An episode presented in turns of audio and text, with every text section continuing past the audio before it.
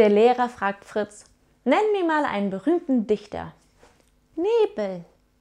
Kenne ich nicht. Noch nie etwas von zum Beispiel Goethe gehört? Aber heute in der Zeitung stand Dichter Nebel wieder in London.